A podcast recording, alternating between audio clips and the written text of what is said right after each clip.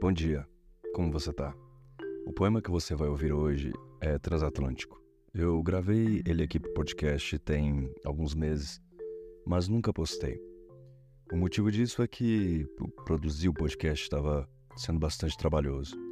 Gravar todo dia uma poesia, editar, postar, cuidar da capa, da imagem, do texto, não era algo que eu estava conseguindo manter considerando tanto de outras coisas que eu faço pro perfil e também a vida que eu levo fora desse Instagram e da internet como um todo. Mas Transatlântico já estava gravado e hoje surgiu um pedido lá no Instagram para que eu postasse ele aqui no podcast. Então eu pensei, por que não? Então fique com Transatlântico. É um poema que eu escrevi para uma pessoa muito importante da minha vida. Que, com quem eu compartilho muita coisa, gostos literários, sonhos, desejos, é, ideias. E espero que você goste e que esse poema cause em você a mesma sensação que essa pessoa causa em mim. Até mais.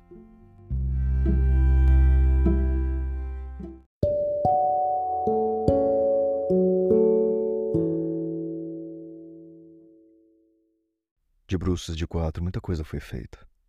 Partir depois da meia-noite um parto antinatural. Quem já ficou até tão tarde não tem razão para ir. O calabouço é uma cama vazia, meu Deus.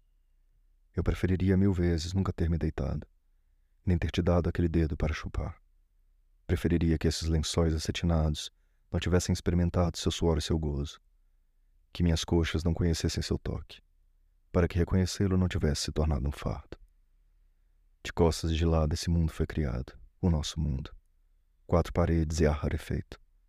Ali está seu peito aberto, para que sobre ele eu passe altivo. Um fudido, um rascunho limitado de homem. E ainda assim um homem que te dobra e derrete, que dança sob seus ombros, feito uma labareda solar. Você tem na barriga o vulto da fome, mas não a sente. Tem sobre a pele escamas de serpente, mas não as conquista. Carrega no bico do peito o termômetro do mundo, mas nunca o usa. Quando falávamos sobre aquele filme, quando minha mão estava entre suas pernas e minha boca engolia suas pequenas mortes, uma a uma, ali você deveria ter me deixado. Ali deveria ter me dito: é aqui que fico. É por isso que tenho esperado. É onde me sei inteira que me sinto viva. E para não me partir, eu parto. Eu te amei feito uma besta ancestral. Sim, e foda-se. Você me amou como uma montanha ou um vale, um gato à ausência, uma velha carpideira ao momento em que a morte a faz desfiar sua crença. E nada disso importa. O tanto que a gente se gosta, dane-se. É precisamente o amor o que te ensina a se despir de mim, para se vestir da pele que é sua. Uma pele com aquelas escamas de serpente. Sim, eu ainda te levaria à planície do quarto. Chapiscaria as paredes com seu nome. E onde quer que não me ocupaste você, entoaria uma oração ao tempo, para que minhas horas tivessem de novo o ritmo do seu fôlego. E onde nos encontrássemos seria ali, e em nenhum outro lugar, o eixo do nosso mundo.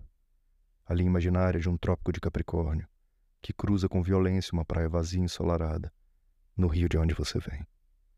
No rio que te deu a vida desembocam minhas águas.